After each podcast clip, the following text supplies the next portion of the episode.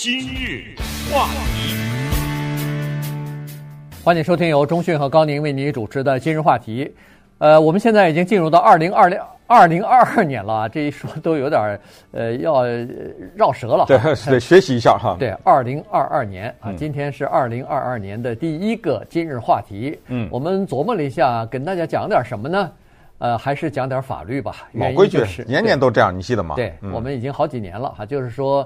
因为到了新的一年一月一号呢，有一些新的法规就开始生效了，所以在这种情况之下，它有的对我们的个人生活、家庭生活产生影响，有的可能对你自己没有什么直接的影响，但是对你的这个社区也好，对我们的整个的城市也好，它是有影响的。所以间接的来说，对我们每个人也是有影响的。所以，呃，我们今年呢就跟大家来聊一下这个法律的事儿哈。其实呢，二零二。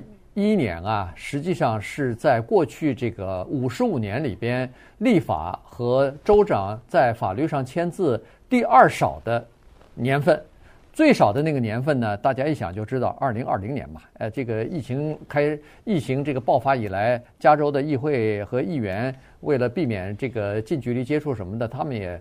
好长时间没有正式正常的上班啊，所以呢，通过的法律就比较少。那么去年呢，呃，一共好像是通过了八百三十六项法律啊，结果哦，不是八百三十六项，是八百三十六项法律是州长签字生效的这么多法律，但州长呢也这个否决了六十六项呃这个议会提出来的法律啊，所以。你想呢？八百多加上六百，呃，这是八百多是通过的，那肯定是呃签字的，肯定还超过八百多，这还算是少的。这个呃要是多的话，上万条的这个法律，所以人们都在说美国这个法律实在是太太繁杂，但是没办法，我们生在这个社会就得服从他的法律啊。一个是说实话，你嫌他烦，你等着，你别碰到，对不对？对对。你随便举个例子说，你家的狗叫，呃，邻居投诉了，这个是什么法管？嗯，对不对？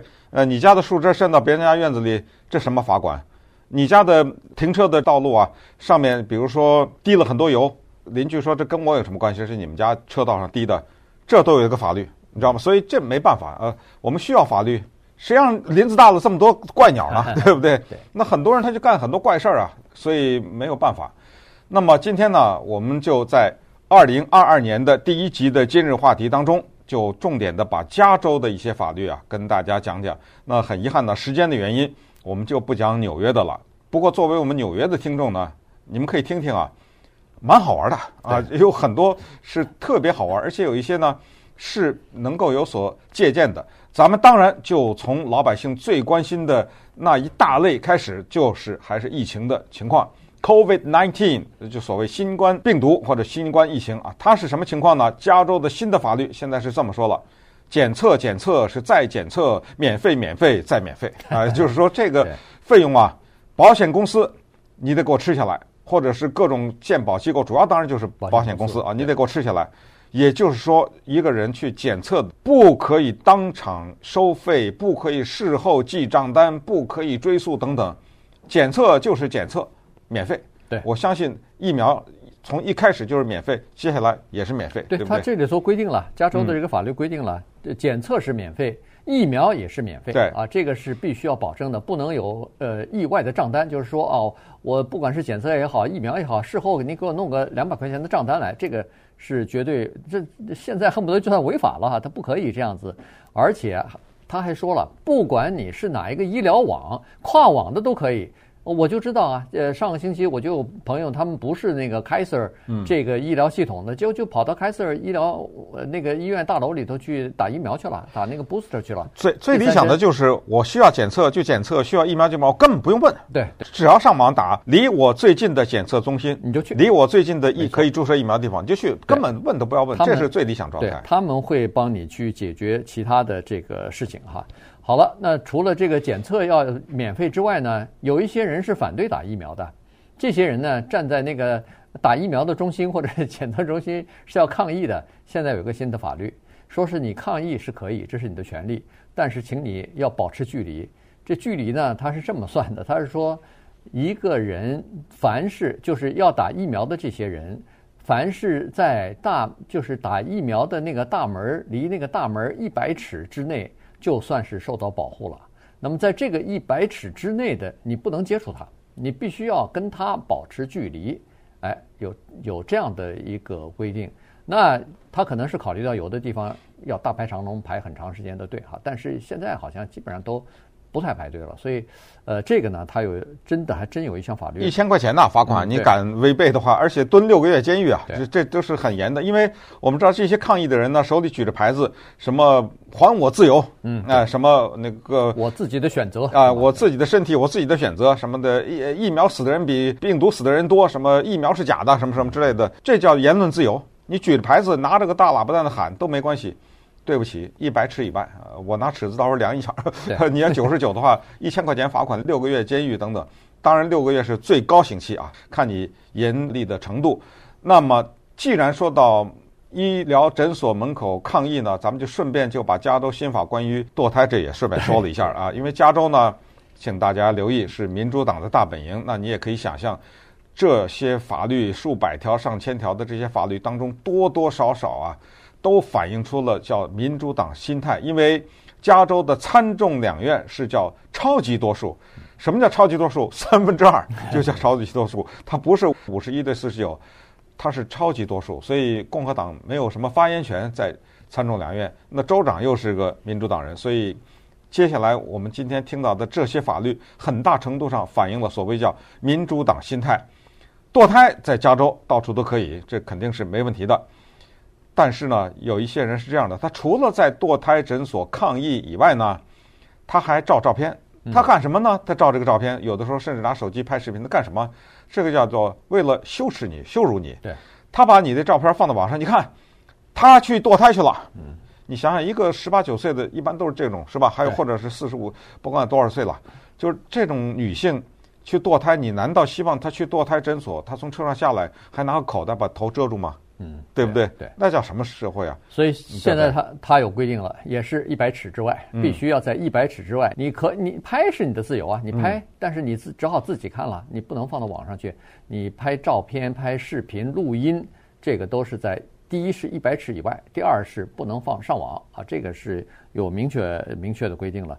呃，加州还有这个规定啊，我倒是第一次听说，就是不管你的移民身份，那以以这个呃。这个情况之下，就是说非法移民没有身份的也可以了。五十岁以上的，只要是你符合那个低收入资格的话，你就可以享受加州白卡的这个待遇了。呃，这是那个呃 Medicare，呃，这个白卡待遇就是给低收入的这些呃呃，不管是公民也好，是有绿卡的人也好，哈，永久居民也好，那现在呃不需要了。你其他的人只要符合这个规定的话，也可以享受。白卡所提供的诸多的有关于医疗方面的这个服务了。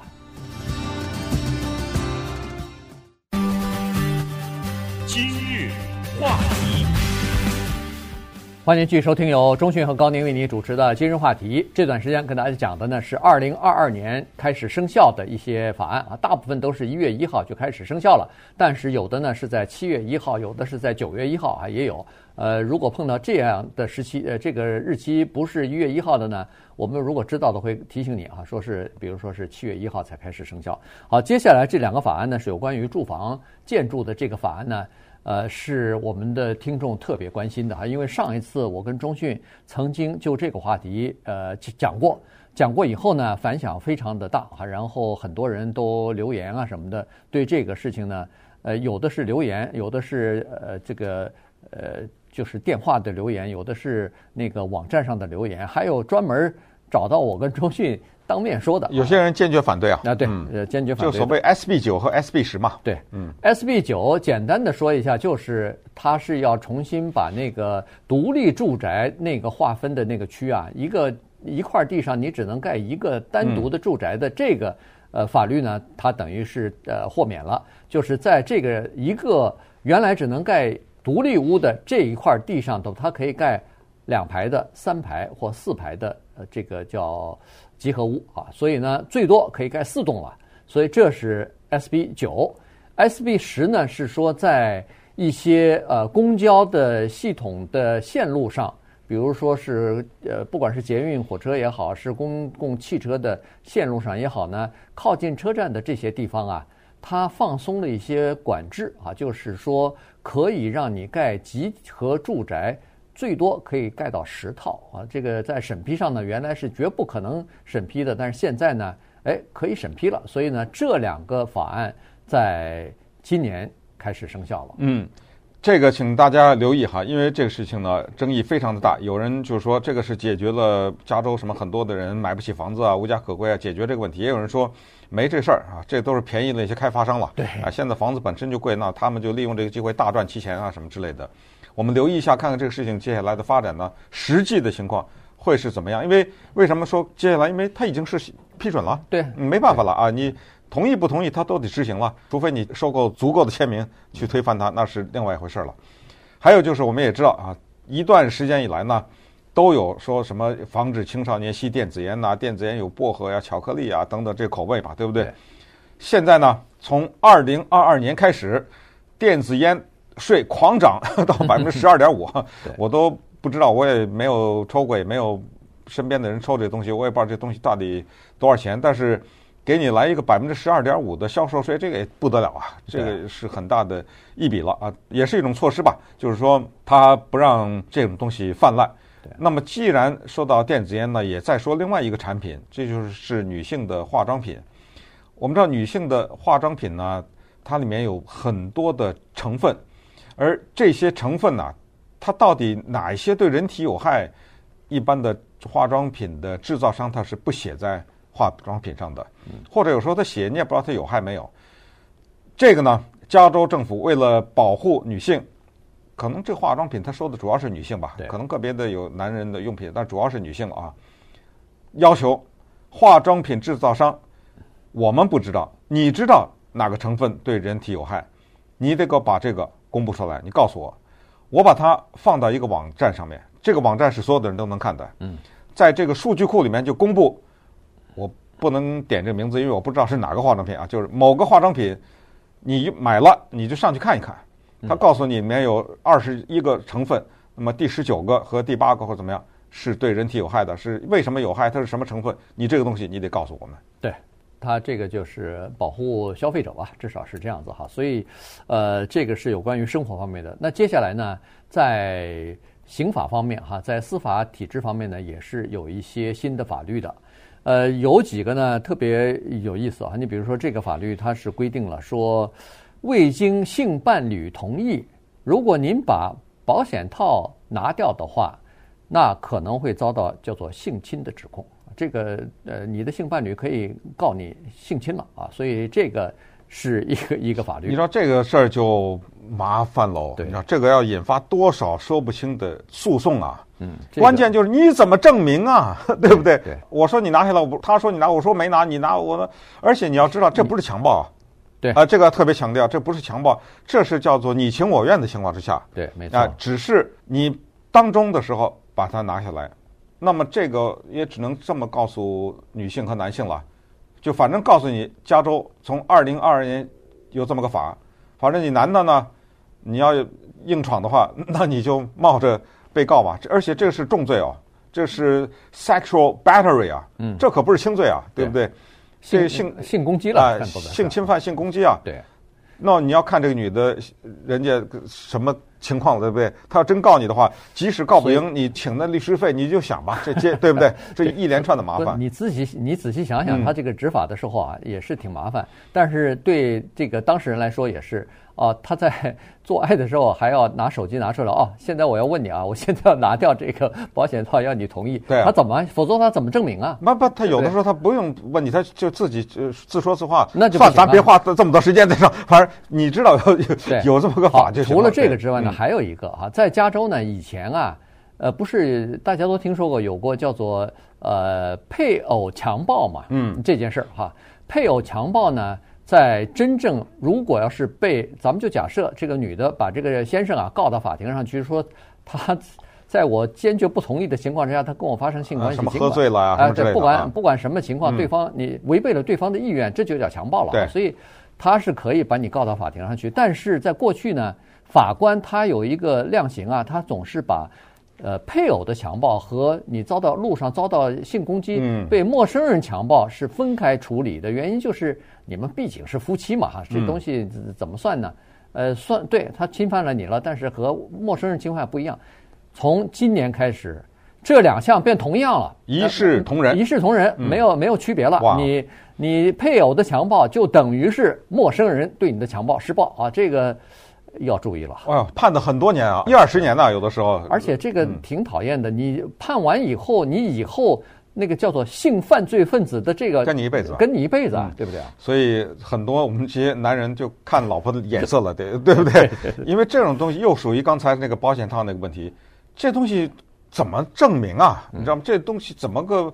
当然了，你真的纠呃纠缠司法的制度的话，和他的技术的层面的话，它可能比如说，哎，你第一次上没法证明。到你那第二次、第三次什么？哦，原来这小子有这个习惯，或者什么的等等，还是怎么样？或者是说，呃，这个女的曾曾经有跟他身边的什么人讲过啦，什么？那就只好开始这一大套程序了吧？对，说到一视同仁呢，还有一个也是一视同仁，就是军人。过去是把什么夫妻这个拆开，把军人也另立一侧啊，现役军人啊，啊，现役军人当然我们也知道，如果有女兵的话呢，当然这个是在任何一个国家都很没有办法，这就是都存在的一个问题，就是女兵呢。会受到性的挑衅啊、侵犯啊、攻击啊等等。那么这种呢，过去他还是专门列在一边啊，是这些人算是军人。那么对军人呢，因为他们为国捐躯啊，或者怎么样，那我们另外有一套呃对待这种处理的方法。对不起了，二零二二年加利福尼亚州全一样了。嗯啊，你对你的女的战友或者什么，你有任何的不轨的行为，这个就是重罪，就这样。对。以前受点限制的，那但是现在也取消了，这个限制就取消了。好，另外一个呢，就是说对那个非法拥有毒品的罪呢，似乎是降低了啊。就是说，呃，以前呢，非法持有毒品，你比如说，不管是呃，可卡因啊，是什么海洛因啊，或者是安非他命啊，呃，冰毒啊这些东西呢，呃，这都是联邦重罪啊。有的时候你非法拥有这些东西，马上。一高起来可以判你什么十年二十年都有可能的，但是现在呢，居然有规定说是，呃，法官可以酌情给他们判叫做缓刑，而不用真正的坐牢。那这个等于是非法持有毒品的这个惩罚呀。一下子给它降低了，不过这个主要是因为在法在在这个呃监监狱里头啊，有太多的这种这种非法持有毒品的什么的，呃，属于非暴力犯罪啊，所以太多的人因为这个呢判了很重的罪，关在监狱里头，现在人满为患，所以这个可能是一个这个矫正的措施啊。他这个叫持有啊，强调的，你可不能到大街上去卖去，那是另外一个罪，那就重罪了啊。这是关于这方面。那既然说到这儿呢，还有一点就是，我们华人有时候很不喜欢，其实很多老美不喜欢的叫做做陪审员，这个呢也是司法改革的当中的一部分。过去说有人说啊，你必须得是什么公民呐，或者是你必须得是什么注册的选民呐，当然注册选民你就是公民了，不是公民不能投票嘛，等等。现在呢说了，只要有驾照呵呵是什么，就是说收到陪审团通知的人，从二零二二年开始会更多了。对，因为他。把这个范围给扩大了，你不管是曾经报过税也好，那你拿绿卡你也得报税啊，对，对不对？哎，不管你是报过税也好，你有投票记录也好，哪怕是你有一张驾照，对不起，落伍啊！你要在加州开车，你得有驾照啊。嗯，你等着收那个 陪审团的通知吧。这样我和高宁会高兴一点，因为过去我们时不时就收到，对不对？现在人多的话，我们就会减少收到这个东西的次数吧。今日话题，欢迎继续收听由中讯和高宁为您主持的今日话题。今天呢，跟大家讲的是新年到来以后啊，呃，一些法律就开始生效了哈。所以今天一月三号，那么新的法律有一些就开始呃有约束力了，还要管束我们了。呃，接下来这一大块呢，是有关于警察和执法部门的改革方面的哈。这个有一大块的法律在进行修改，因为在过去这一段时间以来呢，呃，民众对警察有的时候使用过过度使用暴力啊什么的，呃，怨言很大，还甚至挑起了黑人的命也是命啊，呃等等啊。所以呢，在这方面呢，它是有更多的限制和更多的培训。以及更多的监督了。首先，我们先看一下他在这里头说的一个法律呢，是叫做执法人员，这主要指的就是警察啊。执法人员如果有叫做严重的不当行为的话，他们将会失去警徽啊，也就是说将将会被开除吧，被被解雇吧。这里头的严重的不当行为包括什么东西呢？第一个就包括的就是过度的使用，呃，或或者是使用过度的。武力啊，这个是一个一项，另外一项就是，比如说有明显的叫做种族的偏见和歧视，那么还有一个呢，就是叫做不诚实啊，在那可能就是在调查人员面对调查人员的时候没有说实话之之类的东西吧，这个就属于叫做严重的不当行为了。嗯，那么关于警察的素质呢，这个有一个叫做 AB 八十九啊，就是众议院的法案哈，Assembly Bill，这个呢对警察的要求是这样的。过去十八岁可以当警察，现在二十一了。嗯，为什么？那你很简单，你想，十八岁那就高中毕业啊。嗯，那不行。为什么要强调二十一呢？你给我上学去。这个 AB 八十九这个法案呢，是给加州的社区学院和州立大学的，是说，给你们一段期间，你必须得给我们开出这种课来。这个什么什么心理学呀，什么这种，这个钱呢，当然都是纳税人给的嘛。社区学院什么，这是公立学校。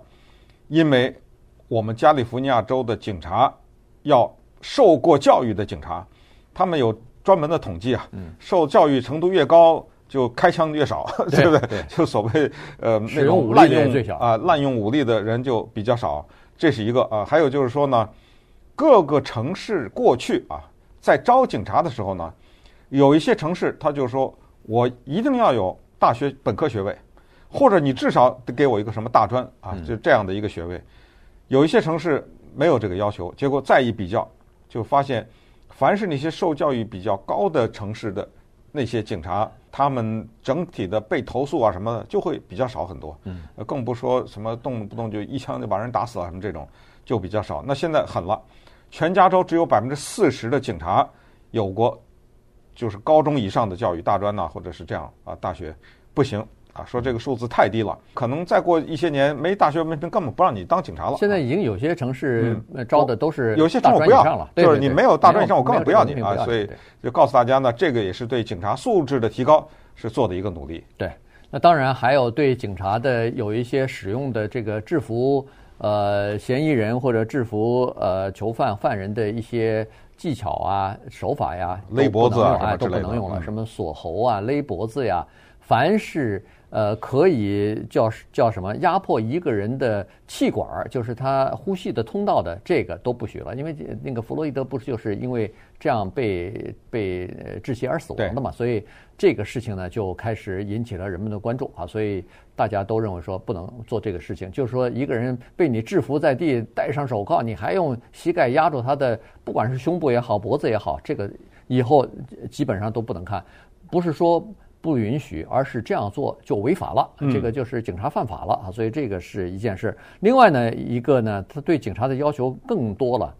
他是说啊，警官，你要是看到另外的一个警官在执行任务的时候过分的使用武力，你要立即报告，这是第一。第二，新的法律还要求他要上前去制止，他要上前去干预去，呃呃，就是劝自己的这个呃同事啊。呃，不要过过度的使用武力。嗯，还有一个，我们都知道，在新闻上，呃，常常看到什么好莱坞明星啊什么的，喝醉了酒什么就被照张照片嘛。啊，对。这种照片呢是在警察局照的，他手里捧着个号码啊什么之类的。这种照片呢叫做 booking photo 哈。现在呢对这种警察抓了人以后照了照片的公布有一个要求，为什么呢？因为当然顺便说一下，这是叫做非暴力犯罪啊。如果你是一个杀人犯的涉嫌的这个，那没办法，照料公布不误。非暴力犯罪，你抓了这么一个人，照了这个照片，后来就莫名其妙传到网上啊，什么这种流传，到最后弄了一圈，这人没罪，对你这人多冤枉啊！嗯，因为我们也都知道，这种照片和护照照片和驾照照片有共同之处，都是你最难看的那个样子。没错，尤其是那个被抓了以后那个灰头土脸那个样子，是，是头发也是乱的。这种照片有的时候在网上能够跟你跟一辈子，没错，他就生存在网上了。是，那人家拿你这各种开玩笑什么的，这不行了。所以以后说非暴力犯罪在警察局照的那照片，警察局你不许给我公布出来。等以后什么定了罪啊，还是怎么样，那个时候咱们再看，对吧？嗯、对对。好了，那呃，接下来呢，对这个警察还有其他的一些培训的要求吧。你比如说，呃，警察在使用催泪瓦斯啊，在使用这个呃橡皮子弹这方面呢，要进行过培训啊。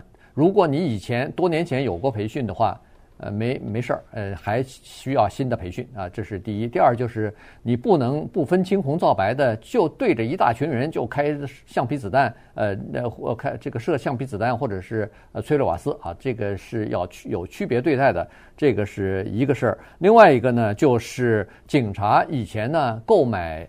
军用武器或者是军用的装备的时候，不管是那个射击的瞄准镜也好，红外线的这些东西也好呢，它是因为它有持枪证，它有这个呃背景调查之类的，所以它不受限制的。但是现在警察要受点限制了，买这些军用设备和武器的时候呢，要需要当地的地方官员批准才可以。嗯，那关于环保呢，这方面有一个大项，这一大项呢太多的内容了，我们今天暂时不讲，就是关于。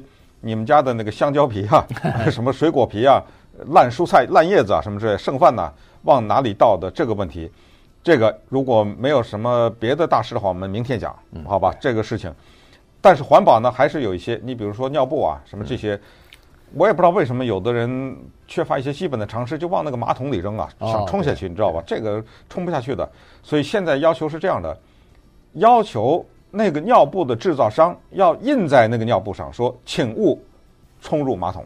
对，哎，你要把这个字印在那上面，要不然否则人说我哪知道啊？呃，不光是尿布啊，他说的是湿巾呐，啊，对，湿巾呐等等都是呃擦手的这些湿巾。你你仔细其实呃用常识想想是这样子，他那个擦手湿巾跟一般的餐巾纸什么不一样？它。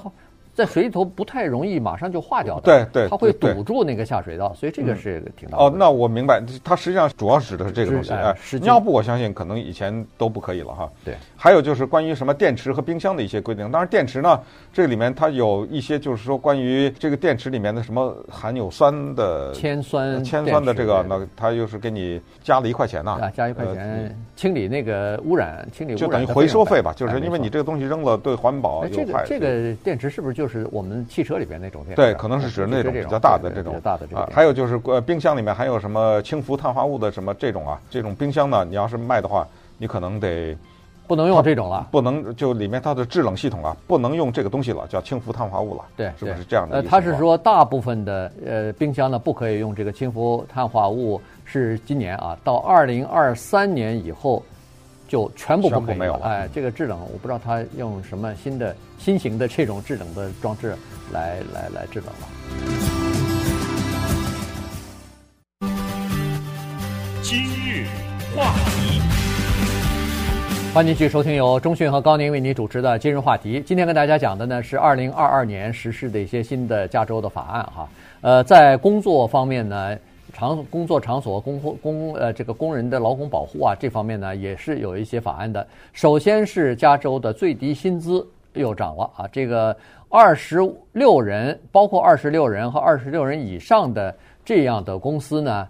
最低的薪资啊，已经是每小时十五块钱了。这个是加州的法律。如果要是二十五人以下的公司呢，呃，这个员工的最低薪资也只少一块钱而已。呃，现在呃涨到十四块钱啊，这个就是呃现在一月一号就开始生效了。嗯，然后关于员工的休息啊，你看这都是一些听起来很像是民主党的一些规定哈。嗯就强调在一些什么仓库啊、什么这种地方，有的时候一忙起来，员工的工作时间很长。那么这个里面就要求你得向劳工部门汇报，就是你给员工布置的他的劳动量是多大，你一定要保证这个员工的效率在八小时之内完成。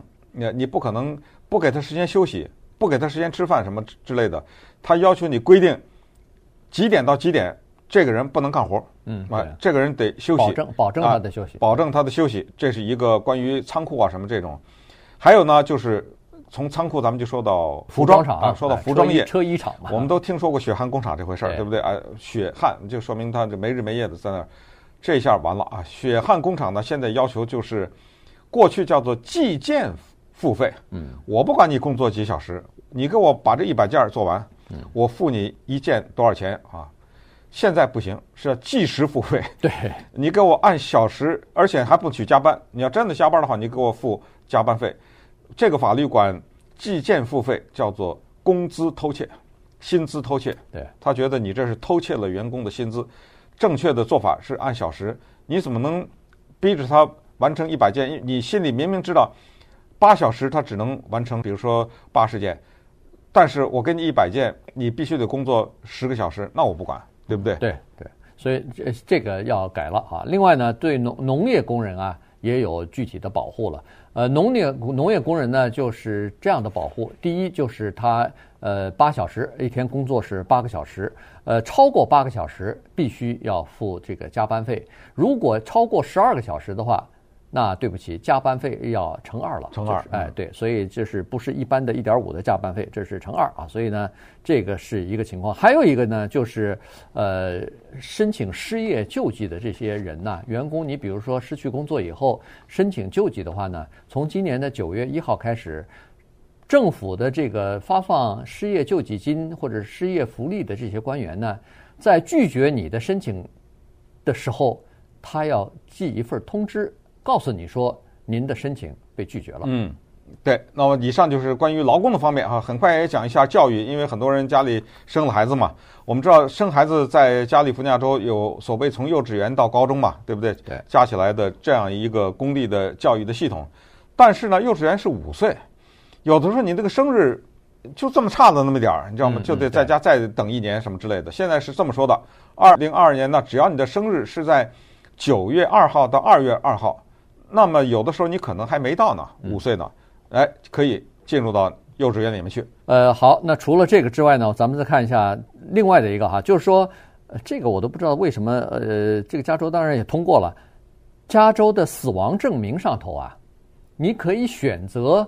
不写性别，性别男或女，你可以选择第三第三个性别。这就是保护 LGBTQ，就保护这些人嘛，对不对？因为我是一个男的，但是我认为我是一个女的，嗯，那你凭什么在我的法律文件上写我是男的呢？对，对不对？所以这个是一个就尊重他个人意愿了，我想。对对，这是一方面哈。另外另外一个呢，就是保护选民的。我们都知道，加州在二零呃，不光是加州了，全美国都是一样，在二零二零年，就去年的总统。应该算前年了。前年的总统大选当中，邮寄选票这个事儿啊，引起了轩然大波啊。所以，呃，加州呢依然认为说，邮寄选票是我们加州选民应该享受的一个福利。所以，他在这个里头专门立了一项法，就是说，加州的选民，你如果登记了选民，你不管要求没要求邮寄选票、缺席选票。他都会给你寄到家里边去啊，这个是一回事。那如果你说我不需要这个邮寄选票，我要亲自到投票站去投票，没关系。你到投票站投票站去投票的时候，把寄到你的这个家里头的邮寄选票带去，交给那个投票呃这个呃就叫选务人员就可以了。对，这个呢是对所有的人，也就是说，任何的人你只要去排队去投票去，嗯，你必须把你在家里收到那个交出来。你说我没收到，不对啊，每个人都有说啊，每个人都有啊，怎么你没有啊？你怎么可能投两次呢？比如说，当然说难听点，你投两次也没用啊。你在投票站投了一次，你把你那个选票又记了一次也没用。嗯，这个他电脑啊，他电脑他知道，他不不可能是记两次，呃，不可能算你一人投了两张票的。但是不管怎么说，你就记住，以后再去投票的话，是州范围的投票啊，不是可能你家那个城市的投票可能不一定有这个要求。就州一级的投票的话呢，你一定要带去。把你收到的那个选票带去，这是这么一个要求。还有一条法律呢，马上也要生效了哈。这个就是呃，加州啊要改善繁殖期动物的待遇。哎呦，说实话，我都忘记了，我们投过这个票哈，也可能我当时投票的时候是赞成的。对，它这个叫做第十二号法案，就是 Prop Twelve。对，它是这么规定的，就是说禁止销售怀孕期间被关在狭窄小的。这个笼子里边的母猪的肉，嗯，这个呢是同同笼统来说呢，叫做农场动物圈养圈养的这个法案。所以呢，这个可能会产生一些后果，要么就是加州的这个猪肉供应啊会大幅的减少。原因就是说，呃，根据现在统计，在加州符合这个新法案的标准的，就是在怀孕期间母猪的猪圈，就是每一只母猪猪圈至少要大于二点二平方米的这个农场呢，只有百分之四。所以你可以想象，那百分之九十六的生产商，要么就是扩大猪圈的这个范围，要么就是他没法在。加州卖这种母猪的肉了，这个可以说是一个影响非常大的一件事儿，而马上二零二二年它就要实行了。那么这个要跟大家解释一下哈，就是一直以来呢，这个跟动物保护组织都有点关系。大家都知道，一直以来我们很在意那个鸡是不是所谓走地鸡，对不对？我们也知道很多的我们肉食的这些动物呢，它在活着的时候，哎，这话说的有点残酷，包括牛，对不对？在内。他们有没有自由？他们可不可以晒到太阳？他们可不可以在一些旷野当中走走路？我们知道这点小空间是多么的奢侈啊！如果一个棚子里面能装一百只鸡，然后这个养鸡的人只放了八十只，那你告诉我，他可能吗？对，对不对？这是它的成本呢，也是它的利润的损失啊。那么对于猪呢，就更残酷一点。就是从这种要求，你可以看出来，之前对这个猪是多么的不人道了啊！它要求的是什么呢？新的法律要求，我让这个猪至少有一个能躺下来和转身的空间。如果有这个要求的话，这不就意味着之前它不能躺下来吗？嗯，不就意味着它不能转身吗？那你想想，作为一个猪，它在一个空间里生存，我们也知道猪长得什么样，对不对？长长的身子。这个得多窄呀，它躺都躺不下来，挤得不行啊！它得多多窄，它连个身子都转不过来。这是一种什么刑法呀？对不对？对这个猪，所以呢，这一次二零二二年呢就来了。可是麻烦在这儿，加州说我这个猪肉啊，你必须得是有一定自由的，能躺下、能转身的。刚才你说有多少多少点？对，只有只有二点二米啊，二点二米的这个，你不符合这个条件，你这个肉我不要。对，不能卖。不管你这个肉是澳大利亚来的，不管你这个肉还是俄亥俄来的，不管是哪儿来的，我只要知道你的猪在活着的时候的待遇是这样的话，我不要。那这样的话，刚才你说多少？全美国只有百分之四十符合，只有百分之四。那我们咱们没猪肉吃了。对对，老美这猪肉就是两个东西，一个叫 bacon，一个叫 sausage。对，对不对？对，香肠和这个培根、火火腿啊。啊，呃，那这个是是这么个情况，就是说。你要的话也可以，但是价格要大幅的提高。所以在这种情况之下，百分之四的猪肉是可以进来的，或者说是有一些人专门做加州的生意，他看到有商机，所谓的商机就是价格要大幅的升高才可以哈。所以这是一回事。另外呢，有一些人比较乐观，就是说，哎。加州可以利用自己在加州这个呃，在美国独特的这个呃分量啊，呃市场的份额啊，来起一点积极的作用。你比如说，加州人口最多，我们都知道，加州的猪肉的消费占美国猪肉总的消费市场的百分之十五。所以呢，如果要是大家都想进入到加州来，都想这个改善呃怀孕的母猪的生活条件的话，那不是对全国的这个工业化农场养猪场呃。这个改善母猪的待遇是有积极的作用的吗？哎，我想最好的改变就大家全吃素算了。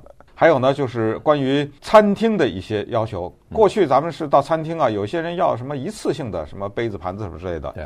现在不给了。呃，现在是你除非要，餐厅不可以主动给你提供所谓的一次性的餐具。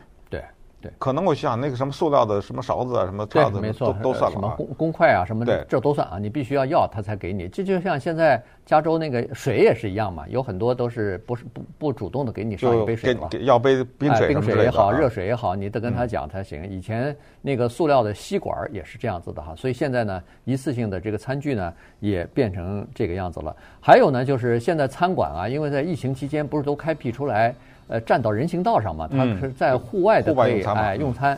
那这个呢，他是说呃可以给你延长一年，也就是说因为人们就担心说，我已经投资了在外边，呃，户外用餐，别到时候您说这个疫情的紧张，呃，紧急状态取消了，马上又让我回来，呃，回来是可以，但是我的投资还没收回来，怎么办呢？呃，这次的法律通过呢，是说可以给你顺延一年，也就是说，当宣布加州取消紧急状态的时候，您那个户外的饮食区还可以保留一年啊，你继续可以在户外呃利用这个户外呢，增加等于是你营业的呃面积和接待的人数了嘛。